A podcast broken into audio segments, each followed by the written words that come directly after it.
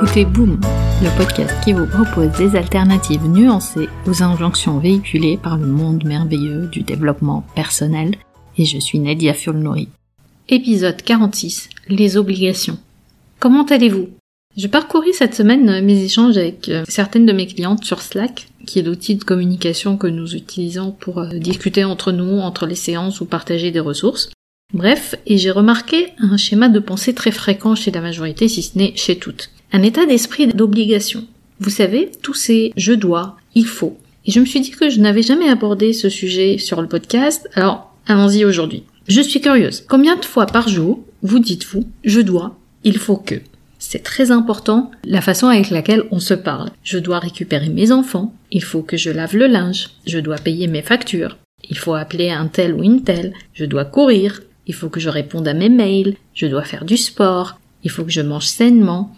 Et la liste est encore longue, n'est-ce pas? Et je me suis rendu compte personnellement d'une chose. Quand je me dis il faut ou je dois, je n'ai pas forcément une énergie qui me pousse à l'action. Et même quand j'accomplis les tâches que je dois faire, je ressens une sorte d'insatisfaction. Et puis avec une petite couche de jugement. J'aurais pu faire mieux, ou plus vite, ou différemment. Mais laissez-moi vous faire une révélation. Vous ne devez rien faire. Je ne dis pas que si on ne fait pas certaines choses, il n'y a pas de conséquences. Mais ces obligations ne sont pas des faits. Et l'énergie de l'obligation ne nous sert pas forcément. Vous allez me dire, mais comment ça? Je ne dois pas payer mes impôts, ou mes factures, ou m'occuper de mes enfants? La vérité est non. Vous n'êtes pas obligé. Mais si je paye mes factures, c'est que je vais être en règle avec quiconque m'envoie une facture. Si je paye la facture de crèche de mon enfant, par exemple, c'est que je veux que mon enfant ait une place en crèche. J'aime aussi avoir de l'électricité chez moi ou garder de mon appartement. Alors je choisis de payer mes factures d'électricité ou mon loyer.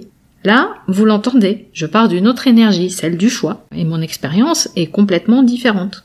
Je retrouve d'une certaine façon mon pouvoir. Parce que la vérité, c'est que nous avons toujours le choix. Et une bonne question à se poser est de se demander quelle personne je veux être dans cette situation?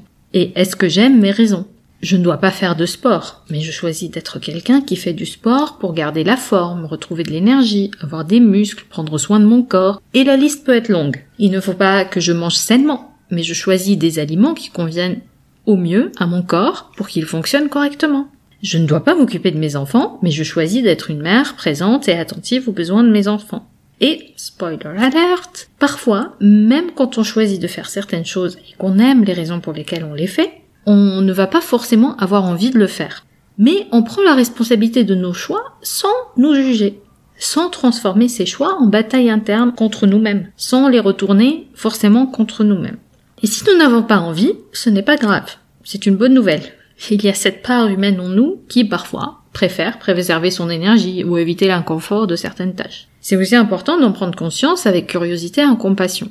Et il ne s'agit en aucun cas de se trouver des excuses. Si je choisis d'être par exemple une mère qui ne veut pas crier sur ses enfants, accepter ma part humaine, ce sont ces fois où je vais peut-être crier sur mes enfants, mais je vais avoir de la compassion envers moi-même et je ne vais pas me juger ou me dire que je suis une mauvaise mère. Je suis humaine, je peux me tromper, même quand je ne respecte pas mes propres choix. Et ce n'est aucun cas me dire ce n'est pas grave si je leur crie dessus, ils sont toujours en vie. Quand je prends la responsabilité de mes choix, je ne me cherche pas d'excuses mais j'accepte ma part d'humanité et j'assume aussi les conséquences quand je ne respecte pas ces choix.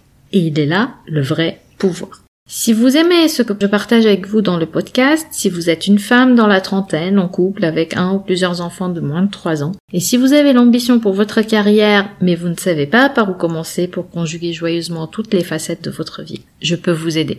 Je peux vous accompagner individuellement pour vous affranchir des dictates et profiter sereinement de votre vie. Réservez votre appel découverte gratuit sur la page nedia.sofrolab.com. Pour conclure, rappelez-vous que ce n'est pas parce que vous appliquez les bonnes méthodes que le bonheur vous est dû. Vous retrouverez les notes et les liens vers les références citées dans l'épisode sur boom.sofrolab.com. J'ai hâte de vous parler vendredi prochain sur votre application de podcast préférée. En attendant, nous pouvons continuer la discussion. Vous pouvez me retrouver sur mes réseaux sociaux via nedia.sofrelab.com. Ah, juste une dernière chose. Je compte publier des épisodes supplémentaires en bonus de façon moins régulière. Le meilleur moyen de vous assurer de ne rater aucun épisode est de vous abonner sur la plateforme de votre choix pour recevoir une notification à chaque fois que je mets en ligne un épisode. Et si ce podcast résonne en vous, vous avez plusieurs moyens de le soutenir, juste en en parlant autour de vous, en le partageant sur vos réseaux sociaux ou en mettant 5 étoiles sur Apple Podcast et un petit commentaire.